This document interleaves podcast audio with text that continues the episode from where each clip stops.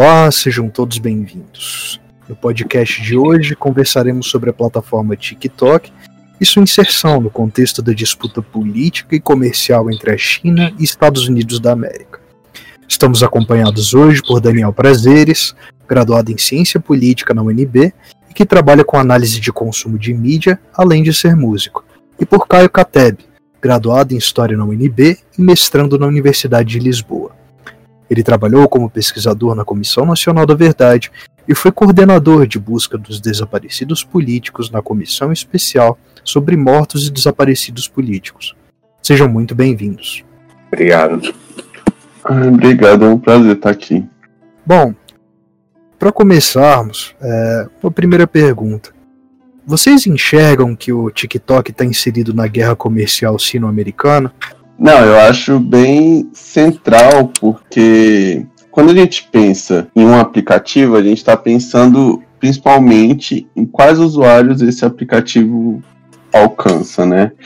E, esse, e o TikTok, ele teve um poder de, de expandir muito grande, assim, principalmente com, com jovens, e, e não só na, na China, mas e nos Estados Unidos, mas outros países como como na, na Europa, na Rússia e, em, to, em todos esses, esses lugares, né? E quando a gente está falando de usuários, então a gente está falando de pessoas, cidadãos e cidadãs de cada país que, que estão imersos nesse aplicativo. Todos os aplicativos que são de graça significa que eles estão ganhando com alguma coisa e eles ganham em cima do dado das pessoas que estão que são usuários desses aplicativos. Então a gente já pega o primeiro um primeiro, uma primeira questão, que eles estão conseguindo dados de usuários do mundo todo. E aí, claro que a gente pode falar, ah, o TikTok é uma empresa, é uma empresa da China, mas não necessariamente é do governo chinês e tal. Mas assim, é, assim como o Facebook, o Google, a Amazon e o governo dos Estados Unidos vai ter um tipo de, de relação em relação aos dados que eles possuem, em relação às movimentações, é natural que o TikTok tenha isso com o governo chinês.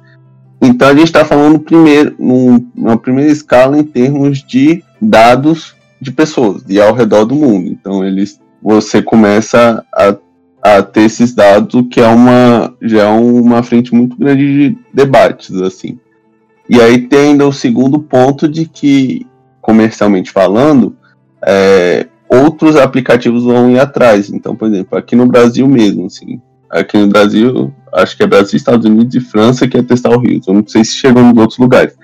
Mas se a gente for ver o Instagram com o Rios, que é uma emulação do TikTok, que eles já tinham feito antes com cenas e tudo mais, é, eles estão tentando captar esse público. E aí isso já é uma briga comercial também, sobre o usuário, sobre os dados das pessoas, mas sobre aplicativos, né? Que aí é o Zuckerberg, mas o Zuckerberg ele tem uma certa representação dos Estados Unidos nesse, nesse contexto, assim. Então, essa vai ser só uma das facetas, assim, da, da, da briga do usuário, pelo usuário, que são pessoas. E informação é uma arma, né? Então, acho que, é, sem dúvida, talvez seja, é, por mais que esses conflitos tenham muitos, muitos, é, muitas facetas nesses conflitos entre grandes potências, o conflito para você buscar os usuários, os dados dos usuários, é, a atenção do usuário é um desses conflitos que estão se desenvolvendo, assim, porque se a China consegue avançar muito com o TikTok, ela pode começar a expandir outros sistemas que a China tem e tal, tipo o WeChat lá, que inclusive muda o jeito que o Pix hoje no Brasil é muito influenciado pelo fato de que trans, transação por telefone já funcionou lá na China, por exemplo. Então isso tudo está muito interligado, assim, como as tecnologias se interligam com, com essas novas disputas de poder. Complementando um pouco o que o Dantas falou, assim, eu acho que o mais importante é a gente sempre quando pensar em redes sociais, mídias sociais e tudo mais, é pensar que eles disputam a atenção do usuário, né? O lucro deles, né? A rentabilidade deles está atrelada diretamente à, à, atenção, né? Então a atenção são os cliques, né? A, a, publicidade que é possível compartilhar E para poder lucrar em cima disso, ele precisa dos dados, né? Os gostos, o, aquilo que a pessoa valora, aquilo que ela digita, quanto tempo ela digita, é, os horários que ela acessa, tudo isso são contabilizados e registrados. E aí uma rede social que tem cerca de 800 milhões de usuários no mundo inteiro, como é o TikTok, ela não vai passar desapercebida, principalmente pelo, pelas outras redes sociais que disputam com ela,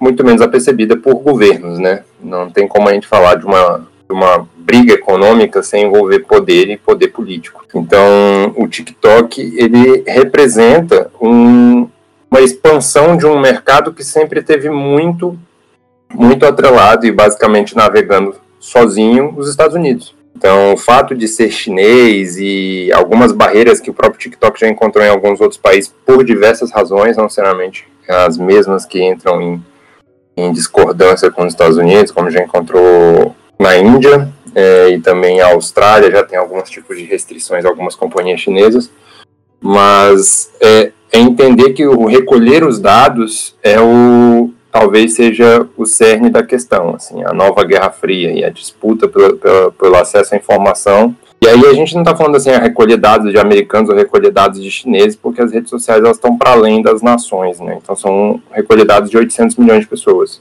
É um outro tipo de regime de controle. E aí tem uma, uma questão que, que é importante a gente sempre lembrar, assim, é que como o Facebook, é, né, os Estados Unidos, as empresas americanas, o Vale do Silício, ele sempre navegou sozinho, há um, uma necessidade de recolher e, e, e, proteger mercado, né? proteger acesso, proteger garantias de, de, de, continuar surfando sozinho. Mas eu considero que o cerne da questão mesmo é, é, a, é, o acesso à informação. O desejo mesmo é o acesso à informação nessa disputa, e aí não tem santinho, né? não, tem, não tem anjinho. Assim, os argumentos sempre contra o TikTok é possível roubo de dados e tudo mais, mas as redes de, do outro lado, né, as redes que estão na mesma disputa, trabalham com a mesma, mesma lógica, né, de dados e acesso a dados, e isso tem gerado alguns, alguns mal-estares aí pelo, pelo planeta inteiro.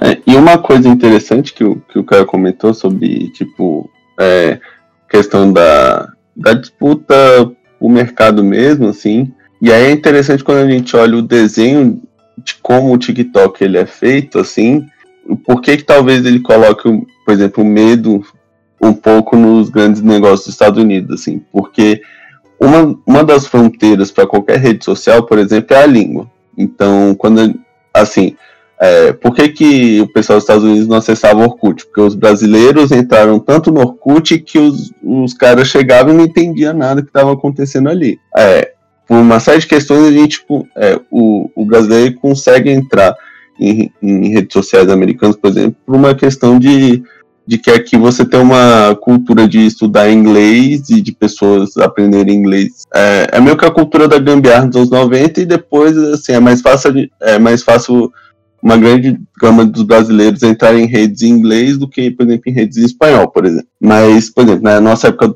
que tinha um Orkut, que aí o pessoal dos Estados Unidos já tinha o Facebook, e a Rússia, por exemplo, tinha o VK, que era uma, uma forma de, de rede social, por exemplo, bem parecido com o Orkut, mas tem um desenvolvimento próprio, assim, e a China tem, tem as outras redes e tudo mais. Quando a gente começa a ver uma rede social que ultrapassa essa barreira da língua, isso é, vídeos curtos, em que você, a legenda é o que menos importa. Então, nem o Instagram, por exemplo, com esse esquema em que você tem uma foto e você tem uma legenda, que é mais imagem, assim, é tão, digamos assim, com potencial universal do que é, esse, esse sistema próprio do, do TikTok. Então você tá. É, o potencial de você criar uma rede realmente universal é muito. É, isso, é, isso é muito assim, para os negócios e para as formas até de se ver as redes sociais em si. Porque é, os Estados Unidos tinha negócios dos Estados Unidos, né? As empresas dos Estados Unidos elas se acostumaram a conseguir é, quebrar muitos negócios locais de rede social, porque se alguma rede social fazer muito sucesso em, em, em determinado. Que é mais ou menos a lógica do Vale do Silício, né? Se alguma coisa está crescendo, mesmo que seja uma coisa extremamente local, as grandes multinacionais vão lá e compram e universalizam aquela coisa para evitar de acontecer formação de nichos específicos, assim. É, e, e, é, e com isso, uma coisa que as redes dos Estados Unidos sempre eles nunca eles sempre tiveram dificuldade de conseguir entrar, por exemplo, na Rússia, tiveram dificuldade de entrar na, na China, não só pelo governo, mas essa questão do, da língua impacta muito, assim. Só que o TikTok ele tem um formato que, que ele quebra isso, assim. Tanto que, que assim, somente pessoas um pouco mais velhas, quando vão ver, elas, elas se sentem muito envolvidas no, ao mesmo tempo que elas não entendem, assim, como uma rede que as pessoas vão, vão dançam, fazem uns challenges de maquiagem isso impacta tanto. Aí você começa a ver um, dois, quando você vê, você tá 20 minutos vendo vídeos aleatórios de pessoas aleatórias. E isso é um, um, sistema até muito simples, assim, se a gente for pensar, porque é uma coisa que provavelmente encaixa em quase todas as culturas, assim, você. É, porque é o mesmo esquema de uma televisão, de um rádio você está vendo coisas aleatórias que aí estão te fornecendo. No caso, você tem um algoritmo, e aí, e aí, esse algoritmo começa a especializar em te oferecer coisas aleatórias, que é o modelo de vídeo, né? Que o YouTube meio que consagrou. Então, acho bem, bem impactante como isso começa a virar um conflito, né? Não só a questão de dados, a questão do desenho, mas esse conflito ele começa a, a, a meio que sair da mão da, dessas grandes nações do que elas podem fazer. Tanto que eu acho que um dos motivos de tentar limitar ao máximo o TikTok que o Trump tentou fazer, que, que a Índia tentou fazer assim também, é, e que não é coincidente que, que, que esse são países que também estão debatendo a questão do 5G, questão de quem vai oferecer 5G no futuro, é muito importante essa, essa é, essa relação de como você consegue criar coisas de comunicação global e, e aí tem um ponto bem específico que tem muito em rede social, que é o primeiro, ele sai muito na frente. Então, por uma base de usuários, por poder se adaptar mais, então assim, é, o Facebook, por ser um dos primeiros, ele conseguiu é, cooptar e tomar vários negócios depois. O Instagram conseguiu engolir o Snapchat. Eles não conseguiram comprar, eles criaram o próprio Snapchat no Instagram e, e engoliram o Snapchat. Mas muda a própria relação das pessoas com, com as redes sociais, assim. Só, as pessoas, por mais que elas se sintam parte daquilo, querendo ou não, somente com os smartphones, o celular, as redes sociais passam a ser a parte da vida dela. É, você tem uma empresa mudando como a pessoa sente a vida dela, digamos assim. Tipo, então, essa disputa pela vida das pessoas é, é muito complexo. E aí você ter uma empresa que consegue levar isso a um nível global é, torna, torna essa disputa muito mais feroz, assim. Principalmente porque quando a gente fala, que nem o cara estava falando da questão da disputa de atenção, né?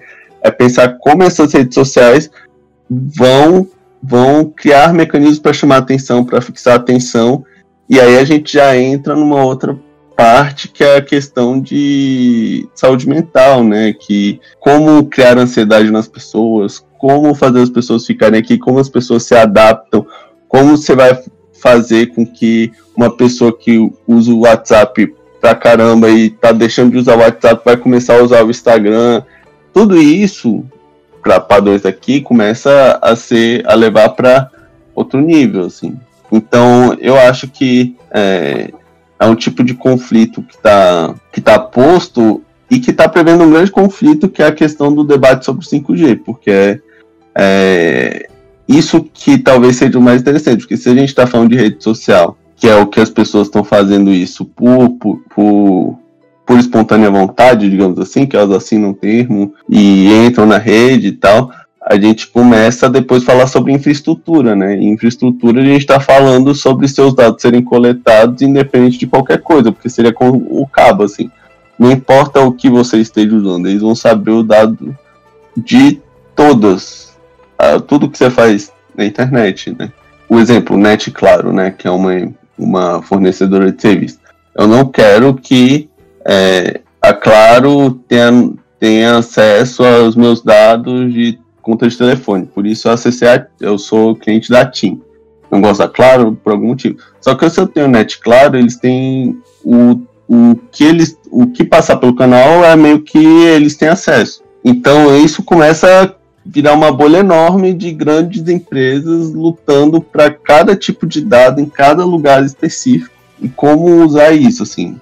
E isso é uma é, isso é um tipo de guerra que a gente não, não, não era uma guerra que nem a gente aprendeu nos anos 90, ou a guerra do petróleo, essa coisa tudo que é muito mais visível. A gente está falando de uma infraestrutura é, que é muito invisível, assim. E com 5G vai ser invisível mais ainda porque é pelo ar, né?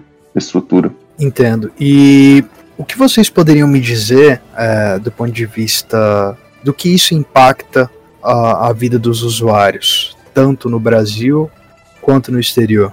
Qualquer tipo de embate que tenha entre. É, que tenha, não, que já exista, né? Entre essa disputa, talvez afete diretamente a qualidade né, de, de uso desses aplicativos para o bem e para o mal. É, primeiro que as pessoas querendo não vão buscar saber um pouco mais o que possa acontecer, mas isso não, não é uma garantia que todas as pessoas vão, bus vão buscar o que está acontecendo, o que é 5G, é, por que, que proíbe TikTok, qual é o problema de uma rede social meio adolescente, né, meio teenager, de vídeos curtos, qual, qual é o mal que há nisso. Mas, mas também tem uma questão que é central, é de entender que as pessoas, as pessoas começarem a perceber que elas são um produto do, do processo. E aí eu acho que ainda é uma interrogação, né? apesar de cada vez mais isso tem suscitado algumas discussões, mas é uma discussão ainda que está muito nas camadas superiores de decisão política, de decisão econômica, mas isso, querendo ou não, não tem como qualquer tipo de decisão não reverberar no, nos usuários, assim, e, e, também nos não usuários, assim, é até uma, uma, uma, ideia de que possa vir um embate de decisão, ah, eu tô, eu vou usar tal rede social porque é melhor do que aquela, por questões para além do uso técnico, assim, da, da viabilidade ou do gosto, mas por decisões até de posicionamento político pode acontecer. Então eu acho que não tem como não ter uma ressonância nos usuários. É, e uma coisa que é que é super interessante a gente também pensar que assim é, esse o, os debates hoje que a gente tem sobre redes sociais e tal é, já são debates até antigos porque vem do começo da internet né porque é, sem dúvida quando se a gente for, for nos criadores da ideia na internet e, e tudo mais esse cenário de de livre informação, compartilhamento, compartilhamento e tudo mais. Ele, ao mesmo tempo, ele sempre teve, como essas pessoas sempre pensaram muito em futuro, sempre teve esse outro lado, né? E se grandes empresas controlassem tudo, se os estados controlassem tudo, e uma, uma série de, de coisas, assim. Inclusive, muita coisa na internet tem, é, não teve tanto essa concentração, por exemplo, a gente hoje não tem é, hoje, os riscos que a gente tem hoje provavelmente não tiveram os mesmos riscos antigamente com IBM, Microsoft, essas coisas todas, porque tinha uma certa governança global maior, tinha uma noção mais idealizada da internet. Com o tempo, essas governanças foram enfraquecendo e as próprias redes sociais, o Whitelist foi crescendo em cima dessas, dessas brechas, né? E essas brechas muitas vezes é sobre privacidade das pessoas, sobre o que fazer com a privacidade das pessoas, fazer com esses dados privados das pessoas.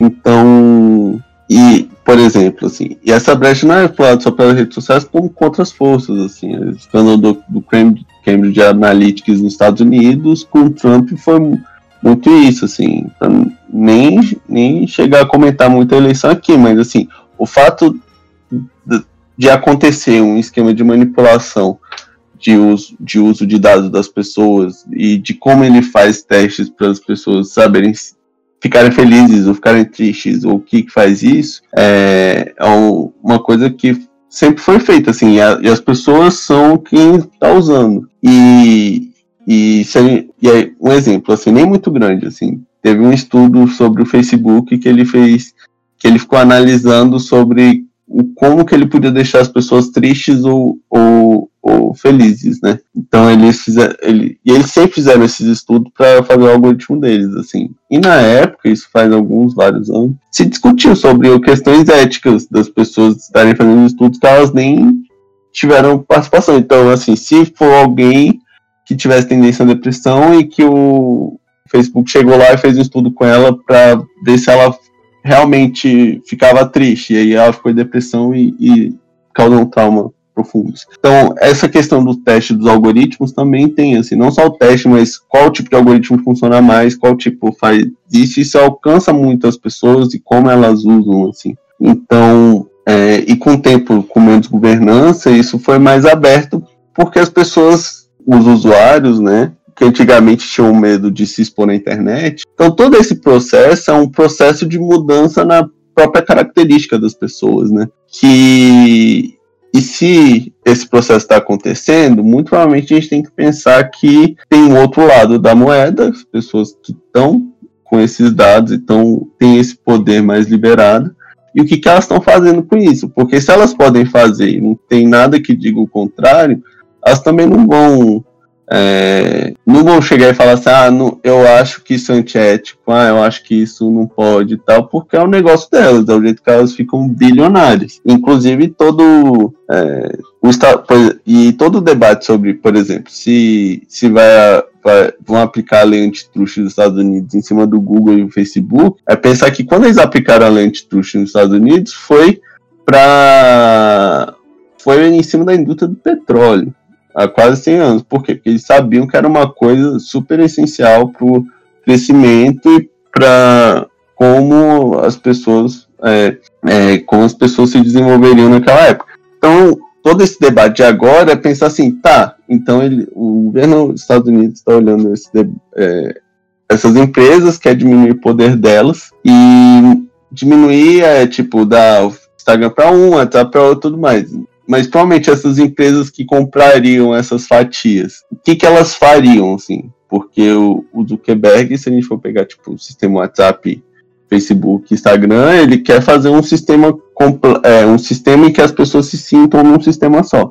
Mas se o WhatsApp for para um, o Facebook for para outro, o Instagram for para outro, essas novas empresas podem acelerar mais ainda, assim, esse processo de de querer criar sua própria bolha. Então, isso é atenção, isso é a saúde mental, isso é o quanto a pessoa vai ficar presa, o quanto que ela vai querer se sentir parte de uma rede social. Ela querer, a partir do momento que não vai ser mais tão ligado assim, por exemplo, Facebook e Instagram, a pessoa pode ter que escolher um dos dois. E aí vai ser uma briga interna nos Estados Unidos para ver quem que quem que chama essa atenção e como ela faz. E, e aí é importante a gente debater muito, muito, muito a questão da saúde mental do, das pessoas usuárias de rede social, porque é uma coisa que a gente, a humanidade como um todo, assim, isso não era uma questão há 20 anos atrás, porque não existia essa questão. Isso era uma questão com televisão, com rádio, com uma série de coisas. E sem dúvida, isso sempre foi, foi, assim,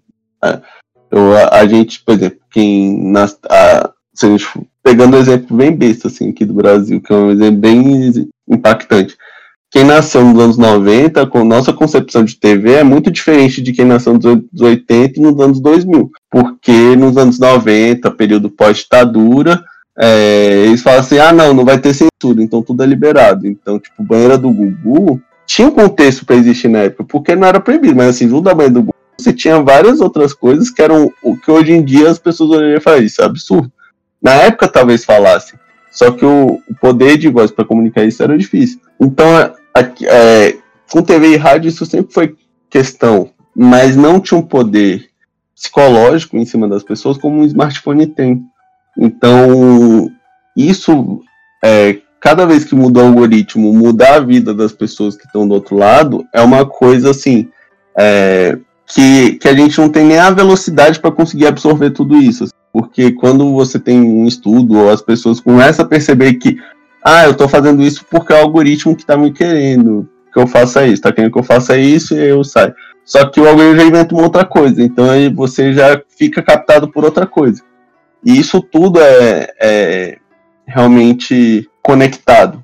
E aí, com, e quanto mais é veloz a rede social, né? Menos a gente tem essa noção, assim. Então, por exemplo, o TikTok, que é uma rede social, é, que tem até vídeos de um minuto, mas se a gente for pegar só o, Rios, que tem vídeos, acho que é 15 segundos no máximo, como TikTok, é, é pensar. As pessoas estão acostumadas a ver vídeos de 15, 30 segundos. Então, elas provavelmente não vão perceber mudanças de, de, algoritmo. Elas não vão perceber que o algoritmo começou a oferecer piadas, aí depois começou a oferecer dancinhas, é, porque é tudo misturado e tudo de um jeito que a pessoa não percebe. Então, essa luta pelo algoritmo da atenção é uma coisa que impacta as pessoas, impacta o tempo que você fica, impacta o que você pensa e quer fazer da vida. Assim. Então, eu acho que é, no nível de sociedade é um dos maiores conflitos, sem dúvida, que a gente vai ver. É... E eu só não falo assim por muito tempo, porque talvez esse conflito seja tão disruptivo, seja tão rápido e a gente não perceba que daqui a pouco isso pode nem ser uma questão tanto, mas a gente está exatamente na janela do, da década, do século, sei lá, que isso pode ser uma questão super importante dos próximos anos, ou isso pode passar simplesmente, assim, sei lá se deixa de ser uma questão importante porque eles mudam para uma outra briga porque aquela já se consolidou, porque significa que a briga já passou e a gente não percebeu. Muito obrigado, Daniel, Caio, pela participação e pelos comentários. Eu, Dante Rego, apresentei esse podcast com produção e apoio de Gustavo Solito, Yuri Medeiros e Júlia de Deus.